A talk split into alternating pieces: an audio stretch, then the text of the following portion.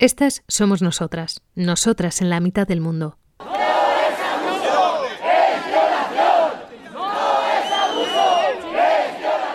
Yo creo que este es el momento, ¿no?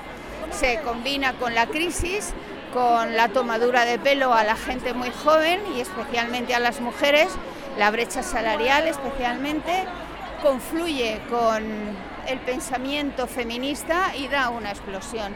¡Sola, borracha, quiero llegar a casa! ¡Sola, borracha, quiero llegar a casa! Educación en los niños creo que es necesaria. Nos falta educarles en el respeto entre a las niñas entre ellas y a los niños que no somos objetos, que somos personas como ellos y que nos tienen que respetar.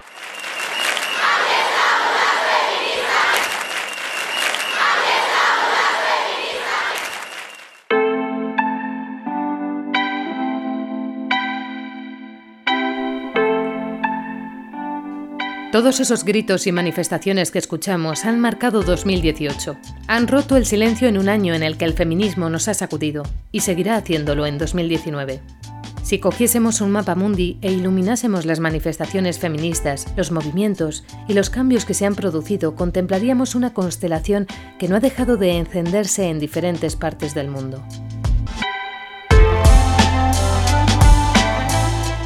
Las cifras de mujeres asesinadas, la desigualdad salarial, el techo de cristal, los casos de abusos y agresiones, el juicio de valor a las víctimas o las experiencias que han publicado miles de mujeres en redes sociales han visibilizado la discriminación que sufre más de la mitad de la población.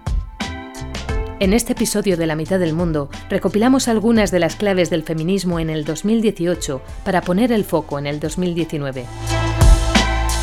Episodio 6. Nosotras en 2019.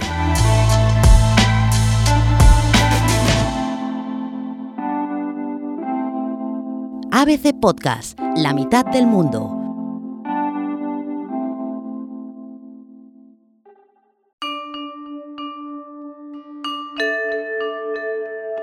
Nace el movimiento Time's Up. 1 de enero de 2018, Estados Unidos.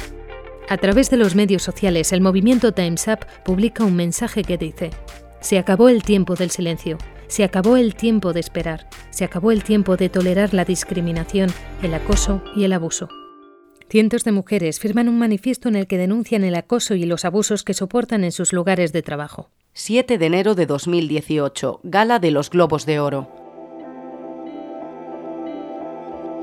Sobre un escenario una mujer negra recibe una ovación es la presentadora Oprah Winfrey y esto que vamos a escuchar es parte del discurso que ella dio durante los Globos de Oro, evento que retransmitió la cadena estadounidense NBC. Me siento especialmente orgullosa e inspirada por las mujeres que se han hecho fuertes y empoderadas para compartir sus experiencias personales. Pero no es solo una historia que afecta al entretenimiento, sino que trasciende a cualquier cultura, lugar, raza, religión, política o espacio de trabajo. Así que esta noche quiero expresar mi gratitud a todas las mujeres que han aguantado años de acoso y maltrato porque, como mi madre, tenían hijos que alimentar, facturas que pagar y sueños que hacer realidad.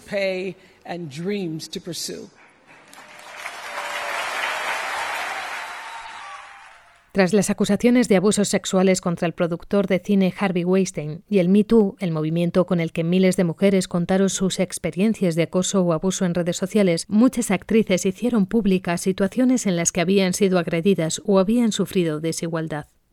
Actrices y actores hollywoodienses pasean por la alfombra roja vestidos de negro como protesta. Será la puesta de gala del movimiento Time's Up, es ahí donde, sin mirar ningún papel, Oprah Winfrey continúa con su discurso de defensa de la igualdad racial y contra el acoso sexual en los lugares de trabajo. Así que quiero que todas las chicas que me están viendo ahora sepan que tenemos por delante un nuevo amanecer.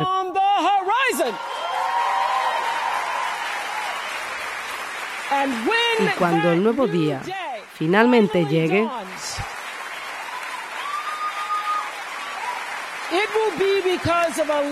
Será gracias a muchas mujeres magníficas. Algunas de ellas están aquí esta noche. y a muchos magníficos hombres que van a luchar unidos para garantizar que llegue el momento en el que nadie tenga que decir nunca más, yo también.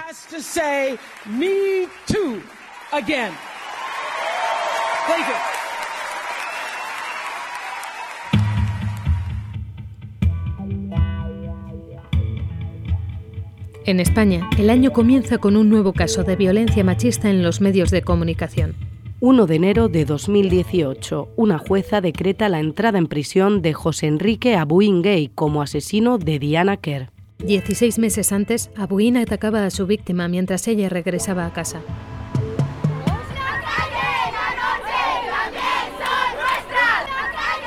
Desde el feminismo se reclama que Diana Kerr sea contabilizada como una víctima más de violencia de género y que no solo se cuenten como tal las mujeres que mantengan una relación afectiva con sus agresores.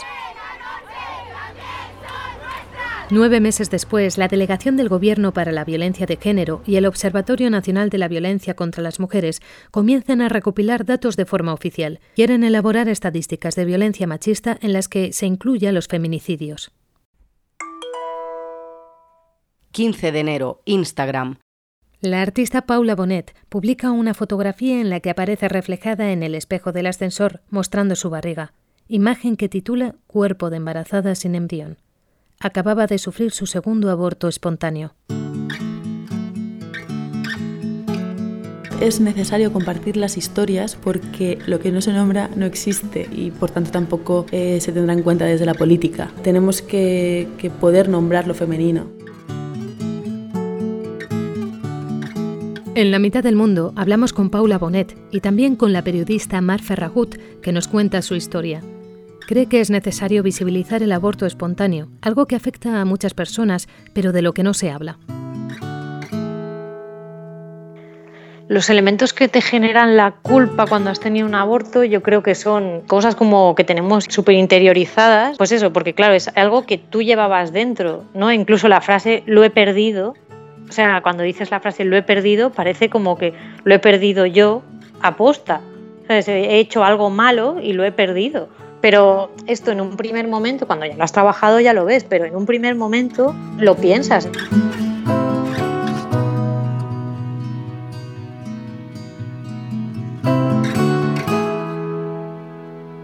A finales del mismo año, Michelle Obama, abogada y ex primera dama de los Estados Unidos, desvela que sufrió un aborto espontáneo y que sus hijas nacieron por fecundación in vitro. 8 de marzo, huelga feminista.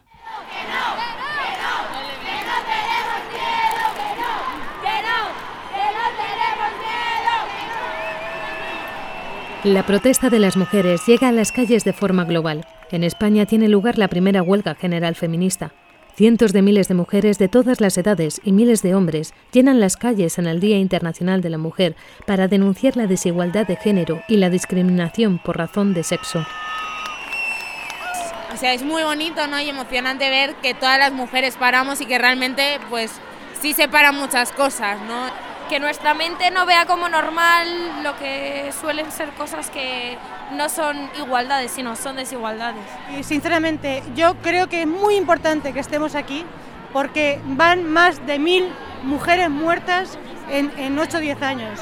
Hay una reacción machista a muchas de las conquistas feministas.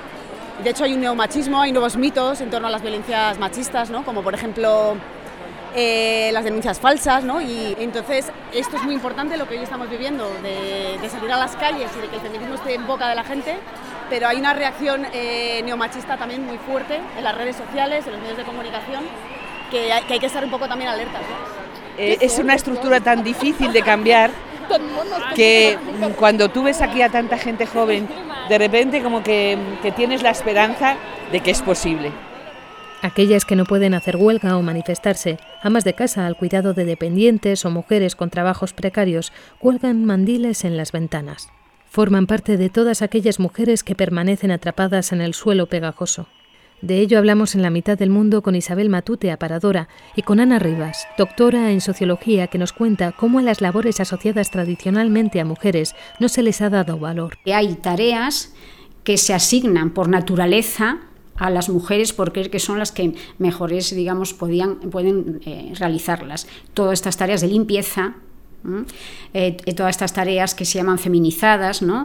de limpieza, de turismo, de, de hostelería, de atención personal, incluso educación, sanidad, ¿no? es decir, todos estos eh, trabajos que decimos que están feminizados por creerlos que las mujeres son las más apropiadas por su naturaleza, entre comillas, para realizarlas.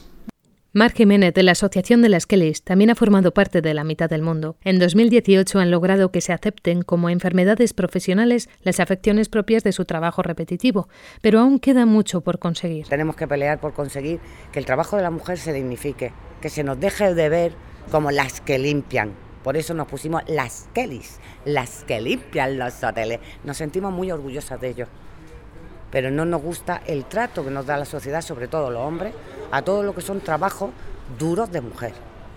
Mar estaba emocionada porque pronto se iba a estrenar el documental Hotel Explotación Las Kellys, de la directora Georgina Cisquela. Os lo recomiendo.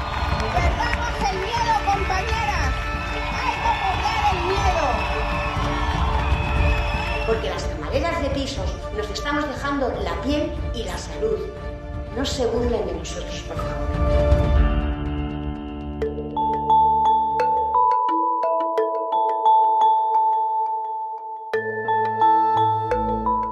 Nosotras en la mitad del mundo. España tras el juicio de la manada.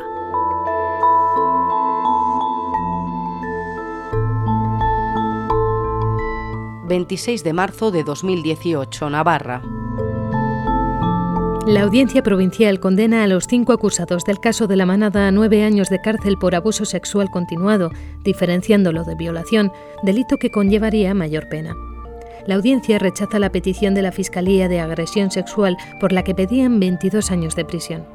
Dos años antes, en 2016, estos cinco hombres acorralaban a una chica de 18 años en un portal de Pamplona una noche durante las fiestas de San Fermines.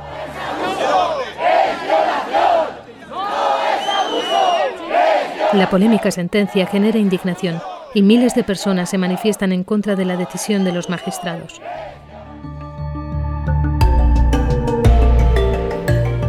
En la mitad del mundo, la psiquiatra Beatriz Martínez de la asociación Me han violado habla sobre la necesidad de educar sobre el consentimiento. Nos genera una sociedad donde tengamos claro que el consentimiento es algo que debe de estar en las relaciones sexuales, o sea que no es gratis ni se da por hecho, sino que oye, aunque yo me haya ido con una chica a mi casa y estemos sentados en el sofá y estemos solos, eso no quiere decir que haya que hacer nada más, salvo que los dos estemos de acuerdo. Y ese consentimiento, a mi parecer, y sé que esto ahora está debatiéndose mucho, sobre todo como están pensando a lo mejor cambiar ¿no? el código penal, porque es una agresión, que es una agresión sexual, que es cómo debemos de saber que es un abuso, la diferencia entre el abuso, la agresión, que es violencia y que no es violencia, todo eso sé que está debatiéndose mucho y bueno, yo tengo eh, mi opinión, pero por supuesto solo es mi opinión. Creo que, que el consentimiento sí debería de, de, de dejarse claro cuando uno enjuicia estas, estas causas, ¿no? Pues saber si realmente hubo un consentimiento explícito. O sea, porque un consentimiento implícito no es se fue a mi casa, eso a lo mejor es un entender y en el entender siempre hay dos puntos de vista y cada uno tiene su verdad. El debate sobre la necesidad de incluir el consentimiento explícito en la legislación y el cuestionamiento sobre si las instituciones judiciales están preparadas llega hasta el Congreso. Países como Alemania, Bélgica o Inglaterra reconocen que el sexo sin consentimiento es violación.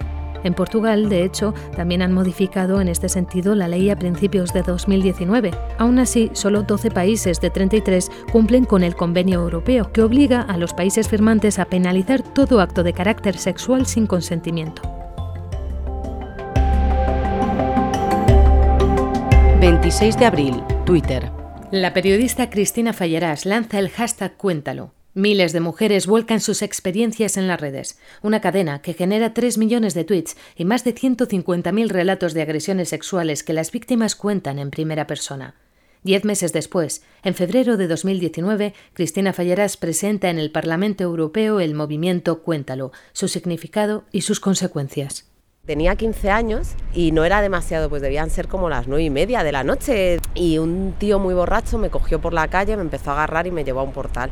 No me pasó nada porque me puse a gritar y vino gente, pero estuve sin pasar por ahí, pues puede ser que un año.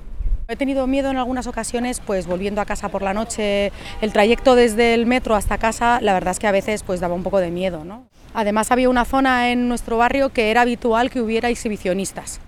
O cuando vas en un taxi y dices, y si, yo qué sé, porque está dando la vuelta, ¿no? A lo mejor solo quiere ganar dos euros, ¿no? O a lo mejor es que te va a llevar a otro lado, ¿no? bueno, nunca, nunca he llevado ningún objeto punzante ni nada por el estilo, pero de, pensar, debería hacerme con un spray, debería hacerme con algo, sí, sí. Entro a trabajar ahora a las dos y media, salgo a las diez y cuando vuelvo a casa y salgo del metro siempre suelo ir por zonas que estén más o menos concurridas porque no sabes lo que te puedes encontrar.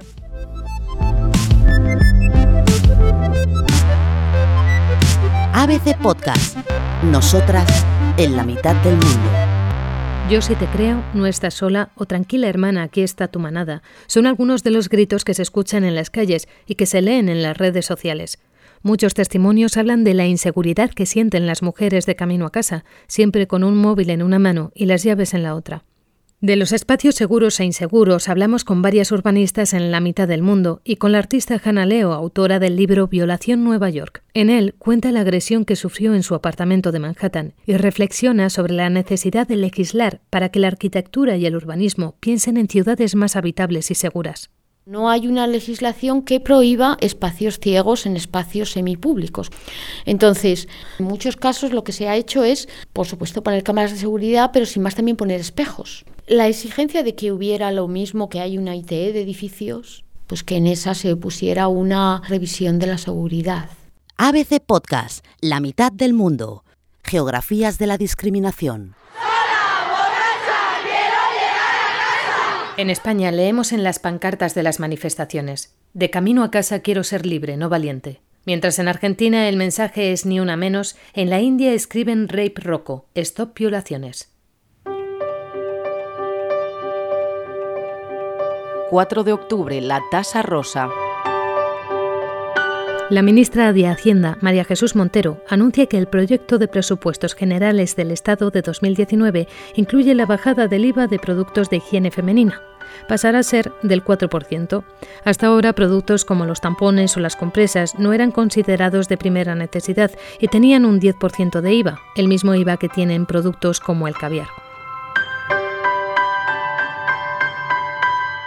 17 de diciembre encuentran el cuerpo de Laura Luelmo. Una profesora es la última víctima del año que registran las cifras de feminicidio. Año 2018. 47 mujeres. 47 son asesinadas en España por sus parejas o exparejas.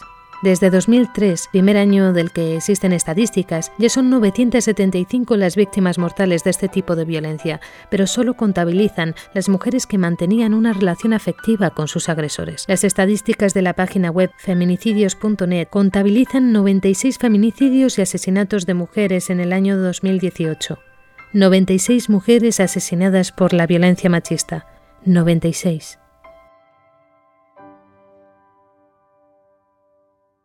21 de diciembre, la Real Academia incluye la palabra sororidad. La RAE modifica la definición del feminicidio como el asesinato de una mujer a manos de un hombre por machismo o misoginia. También incluye la palabra sororidad.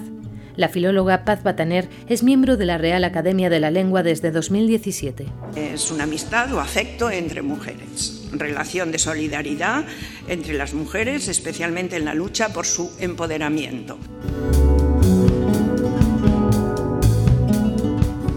Un término más que aprender en un ámbito en el que la educación es lo primero, porque es ahí donde niñas y niños comienzan a incorporar todos los prejuicios que más tarde les condicionarán. Por eso, en la mitad del mundo, en 2018, también nos hemos acercado al patio del colegio para conocer su realidad. Inma Marín, presidenta de la Asociación Internacional por el Derecho del Niño a Jugar en España, nos ha hablado en la mitad del mundo de la necesidad de trabajar con los peques en un espacio de igualdad. Lo que nos hemos de preguntar, la que la pregunta que se debe hacer la escuela es ¿qué queremos que pase en el patio? ¿Qué relaciones queremos que surjan entre nuestros niños y nuestras niñas? ¿Cómo queremos que se traten? ¿Cómo queremos que se entiendan? Y, por tanto, ¿qué vamos a hacer para facilitar que eso pase? ¿no?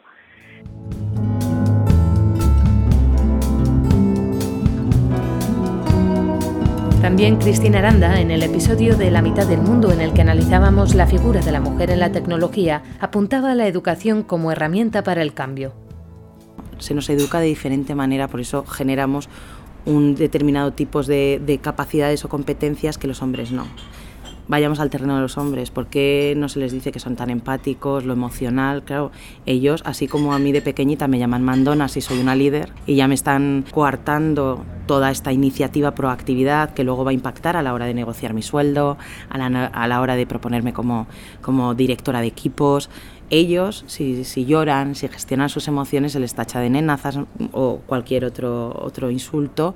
Habría que desaprender todos los estereotipos que llevamos adquiridos desde la infancia y aprender que somos personas y fomentar eh, la inteligencia, la lectura, la valentía, muchas cosas que no tienen género.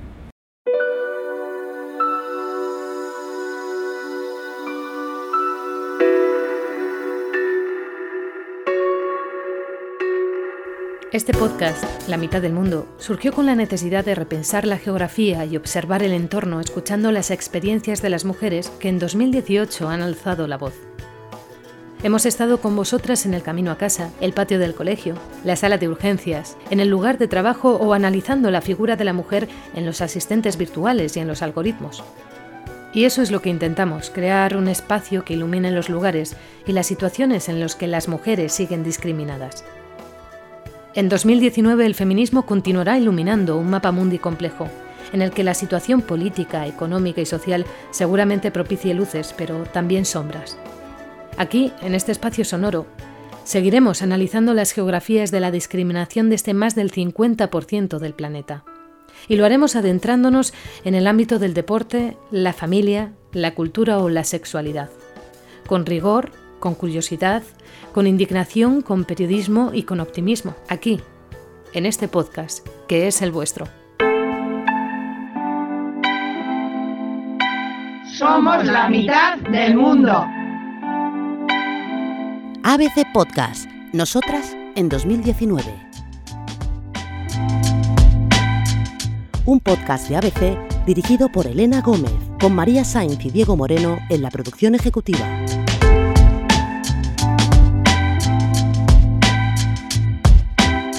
Puedes escuchar La mitad del mundo en Google Podcast, Apple Podcast, Evox, Wanda, Spotify y abc.es.